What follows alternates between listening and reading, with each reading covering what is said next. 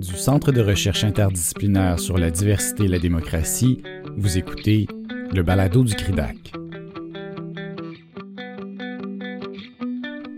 Le colloque virtuel John Burroughs, la Constitution autochtone du Canada, tenu les 8 et 9 avril 2021, a donné lieu à des échanges passionnants que cette série spéciale du balado du CRIDAC vous donne l'occasion d'écouter ou de réécouter.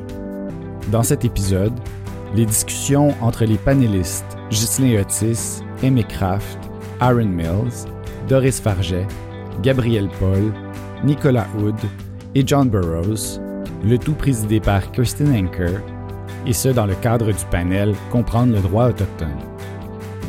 Notez qu'exceptionnellement, les discussions dans cette série de balados sont en anglais et en français. I have question first for, Amy. So, in your uh, presentation, you describe the different sources of Indigenous law proposed by Borrows as kind of layers for engaging with law that leave space for individuals to experience and intellectualize it differently. The Victoria School has focused on the story layer. Your talk uh, talks more about, you focus more on the um, learning law from the land.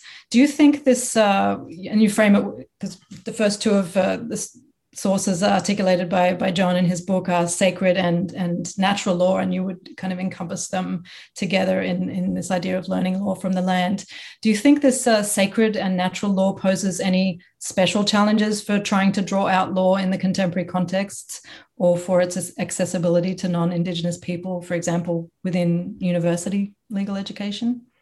That's a great and huge question. Thank you. Um, and the the idea of layering is not mine it's john's it's it's borrowed. And i think that uh, there are two parts to your question. The first i think actually relates to the limitation of the idea of stories as as method but i know that we might have some time to get back to that um, and contrasting it with uh, land-based learning. What's interesting and, and i'll just make one brief note is that stories are recycled. And so in my own experience and why i try and differentiate the ideas of sacred and nature based laws from other forms of law is that stories that we hear can be interpreted differently over time. And I've experienced this myself with the same story, understood in different ways in different contexts. So that leads to the first premise of, of the work, um, the, or the what I'm suggesting in the talk is that um, Anishinaabe law uh, is so dependent, entirely dependent on context. So when we de- decontextualize it, it can't really be understood or applied. Alors, le point de départ et la conclusion, euh, on pense ici en pensée cyclique, c'est que le Anishinaabe Nakanagawan défait de son contexte, incluant son territoire lui-même, duquel il est dépendant, uh, ne peut pas être comprise ou appliquée.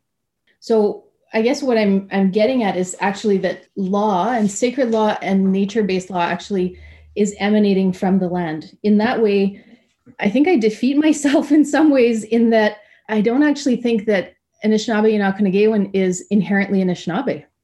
I think it's actually responsive to the land and territory that we come from. And I saw that reflected actually in hearing Aaron's comments and talk because we're from the same territory. And a lot of the teachings that we're um, building into our theoretical approaches to law are coming from the same sources and same land and territory and people that have interpreted those sources of law through generations which then becomes articulated through the things that we're putting forward. And I, I guess my second premise to all of this is that i actually don't know anishinaabe law because i don't think we're capable as human beings of knowing it. I think we can live it and work in it and theorize about it, I don't think we can inherently know it because it is so deeply contextual.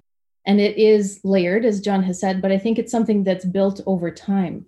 Um, so it's, in a way, a compounding experience that takes twists and turns, um, returns, revisiting, and that idea of, of sort of cyclical engagement that I just introduced as, a, as part of the premise allows us to think in a way that's nonlinear and actually has a high level of individual curation. But in that i don't want to actually center the the individual curation, curation as sort of a human activity. It's curated in some cases very much externally by teachers um, which include this the swath of, of characters that John refers to in terms of legal education, but also by things that don't even show up as characters really in an explicit way. So I would say in that way, it's directed by spirit. And also connected to sacred sets of instructions that we're born with that we may never be consciously aware of. And so these are some of the things that I try and unpack in the, the tiny little children's book that John referred to a little bit earlier, and how we uh, develop these understandings stemming from our experience on the land. And the story that I tell in this book is one of a granddaughter and grandfather, Musham and granddaughter Ndana. So they sit on the banks of the river and he transmits, he does this intergenerational transmission of knowledge. They listen, they have silence, they're learning from their environment. She has a personal reflection. And all of these dimensions are what makes up uh, land learning or territorial learning. And I think that this is important also not only in terms of pedagogy, but also how we think about contextualizing, uh, sorry, categorizing uh, law. So, as John has mentioned in his work, you know, we should organize and characterize Indigenous law according to its own terms. And I would actually add asking the land how, and non human relations, how we should organize law. And in thinking about that, uh, I've actually looked at within the Treaty 3 territory, thinking about making that request of land or petitioning the land and water to tell us how we should be engaging in land based learning within the territory. What's the story that the land would like to tell us rather than the stories we would like to tell about the land? And I, I'd love to explore that a little bit further. I know we have some some limitations on time. So I think how we categorize the language that we use, uh, John has spoken very much uh, about Anishinaabemowin being descriptive and verb based. And then I think attached to that, you know, this that it's accepting of two central uh, elements, which is animacy and agency, that extends far beyond uh, the human. And that's why I think that the um, that learning from the land and location based learning is so important because the, the law is actually emanating from that land. I'll use myself as an example. Uh, I can't write outside of my home territory. And I used to see this actually as uh, an impediment to the way I could bring thought forward. And now I actually see it as something that's very complementary to how I express my ideas. I'll close just with this thought in response to your question, Kirsten, I think that thinking about law as emanating from land and being land based actually allows us to engage with some of the sets of questions about jurisdiction that were tackled in the first panel. I think it allows us to ask who is law for outside of a classroom, right? Because I think we don't ask that question enough uh, in legal education. Who are the decision makers in and with which territory are we making decisions about or are we engaging in actions? And also, what is the subject matter? And these are often challenges that we see differentiate approaches to Indigenous laws and legal orders from Western paradigms. And so I think if we, we start to think about what the challenges are then in drawing out law and legal principles, how we relate these to non Indigenous people, and how we think of university uh, legal education, um, the primary objective of teaching Indigenous laws and legal orders is not to know them. It's uh, useful in the sense that um, it can provide an awareness of Indigenous laws and legal orders and Indigenous jurisdiction. It helps us understand the limits of state jurisdiction. And I think that's a very important and underexplored question. And I think it provides an opportunity to then affect Indigenous laws and legal orders within their home territories, not only as applied to uh, Indigenous people or Anishinaabe people in, in our circumstance, but all people that live within that territory and make decisions on the basis of those Indigenous laws and legal orders in relation to the land, territory, and all the beings that inhabit that, that particular territory. Thank you. I'm just particularly struck by the flip uh, that we get from the idea of petitioning the land. We, we often think about rights of nature or rights for rivers. It's about petitioning, petitioning a court on behalf of the land, and, and you just flipped it around really beautifully. So I have a, une question maintenant pour uh, Ghislain Otis.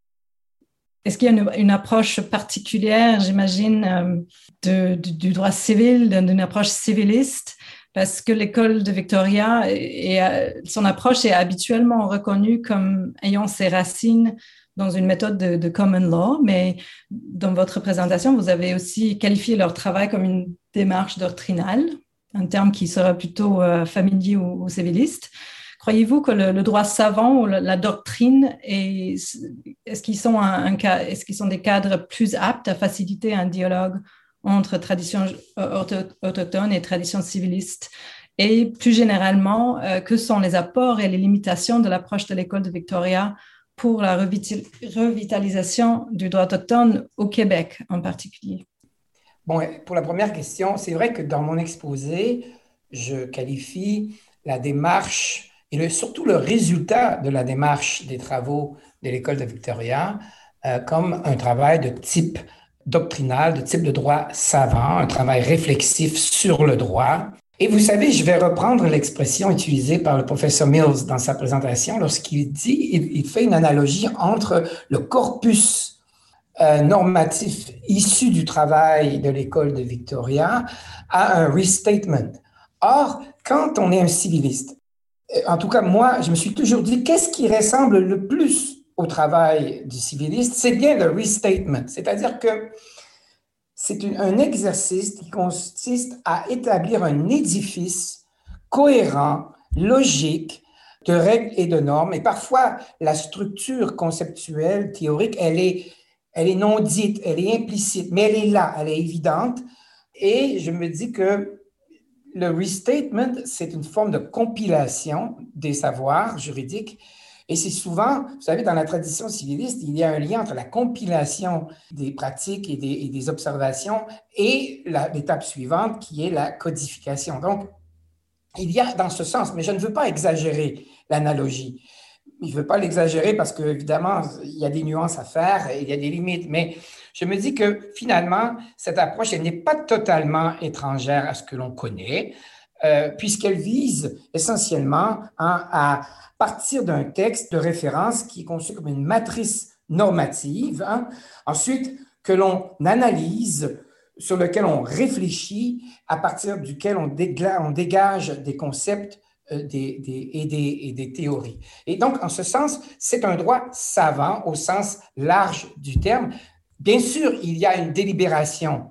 Il y a une délibération avec les communautés, mais vous savez, et là, je ne veux pas euh, exagérer, et peut-être que c'est un peu provocateur, mais cette délibération avec la communauté à partir du récit, d'ailleurs qui est déjà un peu formaté par les chercheurs, ça ressemble un tout petit peu à un symposium, un séminaire où on porte un regard, on fait une délibération raisonnée, critique et programmatique sur ce que pourrait être ou devrait être le droit D'ailleurs, il y a même une réflexion féministe hein, dans, cette, dans, cette tradition de l'école de Victoria où on prend une approche euh, analytique, conceptuelle et transformatrice du droit. Et ça aussi, c'est, on connaît bien dans la tradition doctrinale euh, civiliste.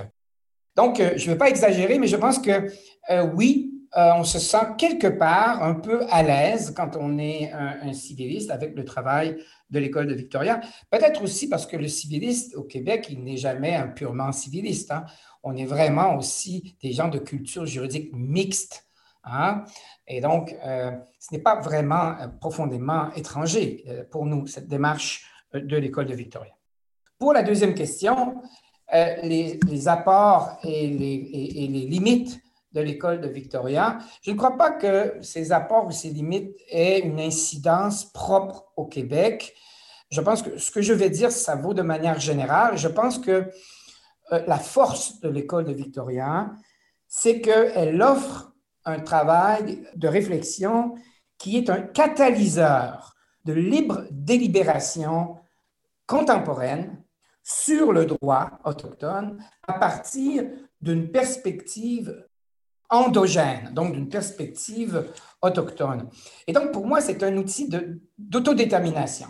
Et de mon point de vue, le concept fondamental qui devrait, vers lequel on devrait revenir constamment, c'est n'est pas un concept d'authenticité, euh, c'est pas un concept de, de, pureté, euh, de, de, commensurabilité ou non, mais bien et bien le concept de liberté, d'autodétermination.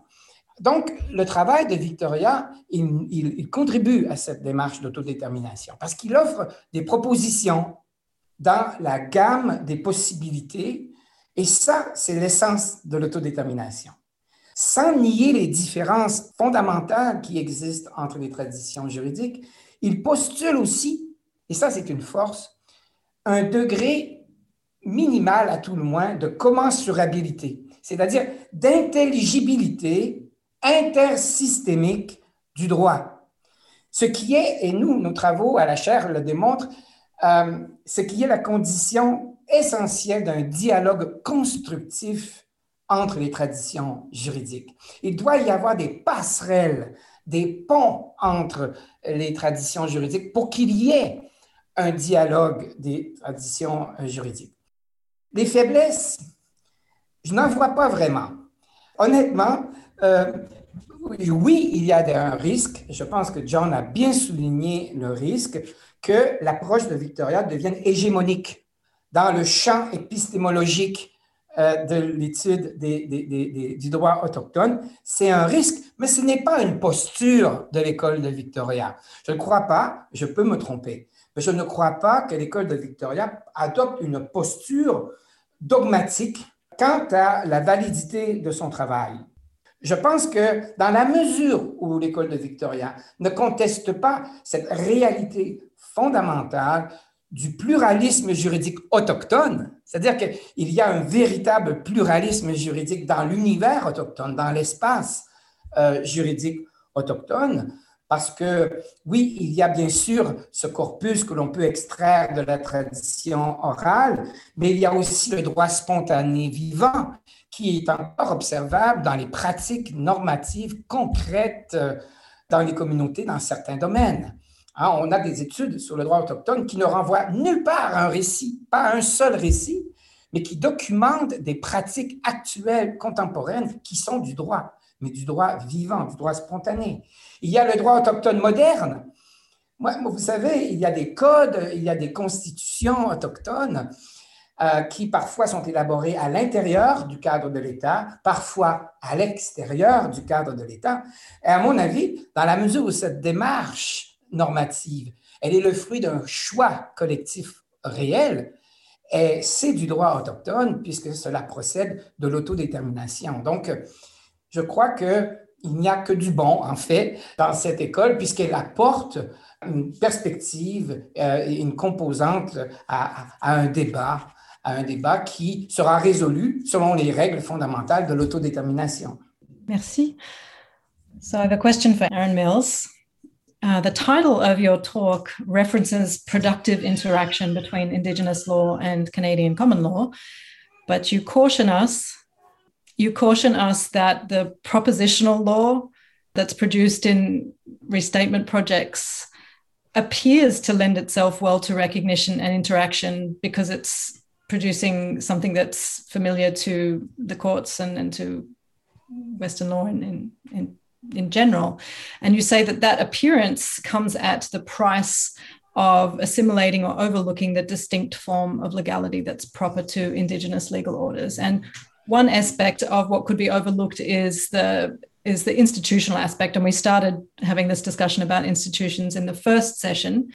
So, at the institutional level, uh, courts, administration, and legislators are presupposing a legality that is incompatible with Indigenous law. So, I, my question to you is what what do you see? What do you imagine as the kinds of institutions necessary for productive interaction that wouldn't affect this kind of constitutional capture? When it's framed in terms of institutions, um, I don't think there. I don't think it can be done. I really don't. So I'll come to that in a moment. Um, but I actually want to start with where I think there is value. And I think, you know, I, I, share, I share Aimée's perspective entirely. I, you know, for me, she really nailed it when she said the value of sort of others learning about Indigenous law on its own terms is about developing awareness. And I think that, you know, awareness um, will lead to a broadening of perspectives, which, with some institutional investment, uh, will lead to harm reduction for Indigenous folks. So that's so on the negative side. That's that would be sort of you know be my my focus. I think Indigenous folks are done harm uh, when we have doctrinal developments like we saw in the Gladstone case, where we you know the bench says absent it's intervening in a certain capacity, there will be a legal vacuum. Well, those kinds of you know to me belligerent statements really aren't possible if folks even if they know that they will never be experts and may not even be able to meaningfully engage analytically with Indigenous law on its own terms, nonetheless understand something about it, who have received that education and had their perspective shift. So, just the bare fact that they would know that there will be no legal vacuum, right? That Indigenous folks have law as well and it works differently and it may be hard to see, um, would be an enormous accomplishment. And so, um, even though my position is that Indigenous law on its own terms and Canadian law are incommensurable. I'm deeply invested in having folks understand about each other's systems of law. You know, there's also, you know, another kind of harm that results when we don't have this depth of understanding of one another is a false sense of the possibilities of relationship. So there's a, you know, a terrible line of cases in Ontario jurisprudence called Platinex, uh, where the decision rendered was that you know we, we can't recognize indigenous law because if we have sort of if we have to deal with this kind of uh, pluralism uh, the rule of law will collapse. And if we understand indigenous law on its own terms it's actually not clear that um, they the respective systems enter into competition for jurisdictional space in the way that canadian law and us law for instance might. Anishinaabe law on its own terms might not actually have, might not require that sense of hard boundary. So there's questions to be asked there. Another piece is sort of extra legal discursive shifts. Um, if we had mass media reporting on uh, the Dakota Access pipeline conflict with the narrative of water protectors and earth protectors rather than protesters, we're sort of switching from a discourse of resistance to a discourse of legality and sort of recognizing the actual capacity within which those folks take their authorization for action. Again, harm reduction. But I, you know, I really just want to fully own up to the fact that I really do take a, a hard line on the position of not, not supporting a kind of analytical integration. Um, so, not supporting legal pluralism as between Indigenous law and Canadian law, or a kind of legal hybridity and uh, and so here's where I can connect more expressly with the institutional frame in which you cast your question. If we take it to be the case that Indigenous law isn't only different, but is also different in kind from Canadian law, then it should follow that the institutions which generate, interpret, and enforce it are going to have a very different character, and that the actors within uh, one set of those institutions aren't going to be not only experts, but necessarily even competent within the other set. So that's kind of a, a high level statement, but I, I think it's actually not so controversial if we think of it more practically. So, you know, I don't think I've never met anyone who would want to claim that uh, the keeper of a sweat lodge would be a competent law school professor by virtue of his or her um, capacity as a sweat lodge holder. Incidentally, the person might also be a law professor for other reasons, um, but not by virtue of the kind of qualification and expertise, the knowledge and skills that that person has built up as a sweat lodge keeper. It's just a fundamental, the institution is different and different in kind. And so, likewise, no one wants to claim that a nationally recognized elder is competent to be a Supreme Court judge by virtue of her elderhood status. So, again, though her skills and knowledge may be formidable, she lacks the requisite ones. And knowing nothing about Canadian law doctrines or judicial process, I think quite obviously so. And of course, we could run in the other direction as well. there's, I mean, this position tends to raise lots of questions quite quickly about an openness to difference. And so I'm quite happy to speak to that as well, but it, it sort of pivots into a slightly separate issue. So maybe for the moment, I could just pause there. Thank you so much. Je vais poser ma question à, Doris et son équipe. Donc, la question, c'est par rapport à, la complexité sur le terrain que vous, vous décrivez euh, par rapport à l'éparpillage d'une population, de polyphonie, de difficulté à savoir qui peut, euh, qui peut, qui, qui a la juridiction, qui peut parler du droit. Euh, donc, je, vous pose la question de, comment cette complexité vous fait réfléchir sur, sur les propos des, des autres présentateurs. On participe à plusieurs, donc on est une équipe aujourd'hui. Euh, Gabriel est avec nous, Nicolas aussi, puis je pense qu'Hélène euh, Boivin n'est pas loin. Alors, euh, on, va répondre à plusieurs, en fait. C'est une présentation, c'est une réponse à plusieurs voix. Je ne sais pas, Nicolas, si tu souhaiterais commencer par euh, la réponse aux travaux de Ghislain Otis. Euh, donc, le, projet dans lequel on est impliqué, bon, c'est un projet qui est, qui est bâti ben, en grande partie par, par la communauté.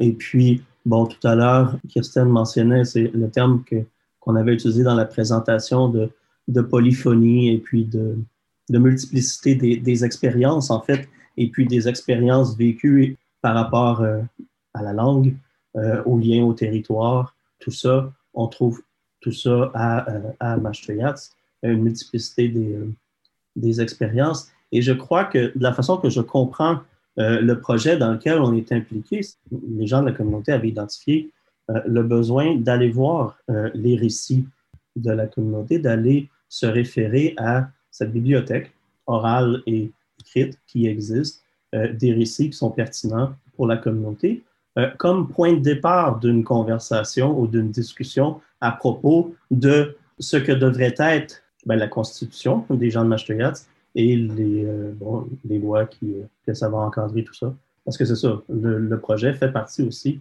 d'un projet plus large de définition de constitution qui a lieu en ce moment qui prend place en, ce moment dans, euh, dans la communauté. Donc, les travaux de, euh, de l'école de Victoria et l'idée d'aller voir dans les récits comme base à un ordre juridique pour les gens de est, est, vraiment vu comme un, comme un genre de point de départ qui permet d'ouvrir, d'ouvrir, je pense, la, la, discussion et de, de brasser les idées un peu sur comment est-ce qu'on on peut mettre revitaliser un ordre juridique qui peut, euh, qui peut fonctionner euh, aujourd'hui, puis qui est pertinent et cohérent pour, euh, pour les gens de la communauté. Simplement pour abonder dans le même sens, l'objectif n'est pas de, de s'en tenir au récit, mais l'objectif est de partir des récits, d'avoir une conversation sur ces récits qui va nous guider par la suite, qui va guider le processus de recherche. Donc, euh, la recherche est un processus. Euh, on va aussi euh, ben, voyager avec ce projet et, et il va nous amener vers des endroits qu'on qu'on n'imagine pas pour le moment. Et c'est nos partenaires autochtones euh, qui vont nous guider avec euh, ce processus-là. Donc, c'est les porteurs de connaissances de la communauté qui, vont nous accompagner pour euh, nous mener vers les, pistes qui sont pertinentes pour eux. Donc, c'est tout ce que j'ajouterai. Je ne sais pas si Gabriel souhaite amener. Oui. Ben, en fait, moi, je me trouve dans une situation un peu particulière en tant que et étant à l'aube de mes apprentissages et aussi du fait que je ne suis pas juriste, j'étudie euh, en sciences politiques, c'est sûr que de commencer par aborder les récits, ben moi, je vois ça comme une opportunité d'entrer en relation avec euh, ces récits-là, puis avec euh, les gardiens de ces récits-là qui vont les partager avec nous à travers la recherche. Puis également, ça représente pour moi une occasion aussi de, comprendre les récits comme des sources de tradition juridique. J'ai pas un parcours euh, en, études euh, juridiques, je ne suis pas juriste. Donc, moi, c'est une opportunité de les comprendre de cette manière-là. Puis, comme je l'ai mentionné, euh, je commence tout juste dans le milieu de la recherche, dans le milieu académique, et je m'apprête à débuter ma maîtrise. Donc, c'est sûr que pour moi, en tant que membre de la communauté, en tant que Pequagamilnou, euh, j'accorde beaucoup d'importance à l'observation et au fait de vivre avec le territoire, au fait de vivre le territoire, et donc, c'est sûr que euh, mes recherches éventuelles vont me demander de mobiliser ces relations-là au territoire. Et c'est des relations que je considère qui ne sont pas à négliger dans un processus de revitalisation ou de réconciliation. Puis, comme ça a été mentionné dans la présentation que Doris euh, a fait, la situation de Maastricht fait en sorte qu'on a une population qui est éparpillée, qui n'a pas nécessairement un accès facile aux unités assinales, aux territoires traditionnels. Donc, je suis consciente aussi que ma posture, pouvant avoir, avoir accès au territoire et de le comprendre de cette manière-là, ben ça, ça constitue une posture euh, privilégiée. Peut-être un élément concernant euh, la, capsule enregistrée par Amy Craft et sur justement le droit issu du territoire. Il y a, il y a sans doute, et, et, Hélène et Gabriel pourront le confirmer, il y a sans doute des façons de travailler euh, avec ces éléments-là dans le contexte précis de Mashtoyat, notamment en se basant sur le Nelweun, donc euh, la langue des Pequakamilnuts, qui prend plusieurs formes. Donc il y a la langue du territoire, mais il y a aussi la langue de la communauté. Et euh, en travaillant avec la langue du territoire, il y a peut-être des façons de euh, d'identifier des concepts juridiques, d'identifier des normes, des valeurs de nature juridique. Il y, a, également des catégories d'êtres animés et inanimés avec lesquels on pourrait travailler. Puis, il y a des familles qui occupent le territoire régulièrement, qui pourront éventuellement être nos guides dans le processus de recherche pour travailler avec, euh, pour contextualiser en fait les récits qui seront considérés comme légitimes. Mais ceci étant dit, il y a des défis avec l'accès au territoire et, le, territoire traditionnel de Mashtoyats. Puis euh, Hélène pourrait en parler encore mieux que moi et beaucoup plus abondamment, mais il y a plusieurs occupants de ce territoire-là et notamment des occupants non autochtones. Et je pense euh, par exemple à Hydro-Québec, aux forestières ou aux villégiateurs. Et donc il y a certains défis en la matière qui se posent pour l'accès au territoire. Je présume, Hélène, que tu aimerais peut-être intervenir là-dessus. Ben, il n'y a pas juste le défi par rapport aux différents acteurs sur le territoire, c'est qu'on est dans une dynamique où est-ce que historiquement, on était des groupes, on constituait des groupes là, qui étaient bien organisés, comme je donne un exemple, la nation Innu, et où est-ce que c'est difficile de particulariser ce qui est propre à notre Première Nation, parce que là, on parle de, de, de récits qui appartiennent à une nation où est-ce qu'il peut avoir des particularités il y a toute cette dimension-là de, regarder euh, ce qui est particulier à la communauté, mais qui en même temps s'inspire de, ce que la nation, la grande nation, l'Empire et nous, maintenant qu'on appelle, valorisait et avait comme tradition juridique. Je vois que Amy euh, voudrait répondre. Je comprends absolument votre dilemme euh, et la posture privilégiée d'avoir accès à son territoire. Je pense que dans les conflits qui existent, euh, dans le déplacement sur le territoire, dans la colonisation du territoire, il y a des opportunités pour comprendre le droit aussi. Puis justement, je fais partie d'un groupe de recherche qui travaille avec les communautés du nord du Manitoba qui se penchent sur le développement hydroélectrique dans leur territoire et un rassemblement de plusieurs différentes nations qui travaillent de façon collaborative au lieu de simplement au niveau de la Première Nation elle-même dans le territoire pour essayer de comprendre c'est quoi les interruptions à leur valeur normative qui résultent du développement hydroélectrique? Puis par cette entremise-là, le développement d'une nouvelle normativité qui est basée sur justement les réflexions sur les interruptions. Euh, je ne veux certainement pas créer un idéal d'une nature, qui, un environnement qui est comme sans conséquences c'est définitivement possible de s'ancrer dans le territoire, puis les interruptions, puis surtout avec à ceux qui continuent à utiliser le territoire, qui voient cette réalité se manifester en territoire, il y a beaucoup de potentiel là que j'aimerais bien discuter avec vous quand on aura plus de temps. Avec plaisir pour en discuter. Merci beaucoup, Amy. John, would you like to respond to any of that just briefly before we open the floor to the audience? I appreciate the conversation because it's wide ranging. And if there's anything that I hope to see with uh, work that's happening in our communities, is that it's not narrow, that there are opportunities for people to learn and explore and be challenged and understand and correct their misapprehensions, to find possibilities for being encouraged and to um, and, and being strengthened in the past that you're walking on and we're walking on. And so the the the thing that's most thrilling to me is that uh, we can see the freedom that's present here. The as I called in this other book, uh, Debane and the, the the freedom to own your responsibilities and your relationships in these varied uh, ways.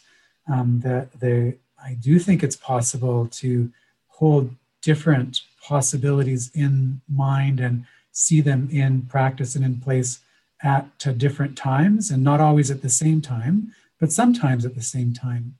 So the idea here is that uh, there is an and uh, uh, as a conjunction uh, rather than just always an or being in place. Although I don't want to take an or off the table. There can be dichotomies, there can be irreconcilabilities, there can be differences that can't be bridged. Uh, but even in that case, um, if you can't bridge uh, a difference, that doesn't mean that you're out of options in that instance for doing the work of uh, encouraging good living and harmony and, and relationality that is getting to this idea of mino-bimaadiziwin that might not be a shared horizon, uh, but uh, nevertheless finds reciprocal elucidation, to use a word that Aaron has, has used in some settings, or my colleague Jim Tully uh, mentioned in other places. I do have um, views that there is value to all of these uh, approaches in their different settings, including um, value to identifying standards, principles, authority, criteria, precedents, measures that can be generalized as long as that generalization is no substitution for the context always being relevant. In other words, the generalization around principles and norms will run out of steam in certain settings and will find its limits in other uh, moments.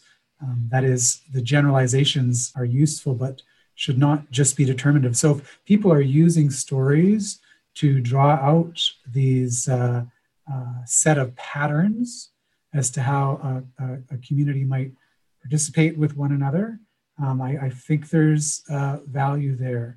But I also think it can be destructive in other moments if it becomes hegemonic, like uh, uh, said could uh, be the case. I also think it could be destructive if you think it's all about reconciliation and fusion of horizons. There is that irreconcilability that Aaron mentions, but it's not just everything in any direction all the way down or up. Um, we are always paying attention to context and hopefully doing so in a way that's encouraging one another. We live in a tough world. There's lots of external challenges as we mentioned already, around racism and colonialism and economic exploitation and uh, political uh, marginalization. Uh, but there's also our bodies that are caught in trauma and abuse, and there's uh, mental anxieties that we face. And we have to be attentive to that uh, range of, of who we are because we can be so easily discouraged and defeated and give up or say, I can't do that because someone said I can't do that. Of course, we can take counsel from others, and maybe we should give up with counseling and others, but maybe that's not what we should be doing. And so, to cause others' heart to sing, to find beauty and possibility and and goodness and like I just, I'm running out of words for trying to say there's ways, but those ways can lift our hearts and connect with our minds and thrill us, even as we also have these other dimensions that we also have to account for. Hope that made some sense. The aesthetic and the affective are as important. Écoutez la suite du colloque John Burroughs, la Constitution autochtone du Canada, dans les balados du CRIDAC. Merci d'avoir été à l'écoute. À la prochaine.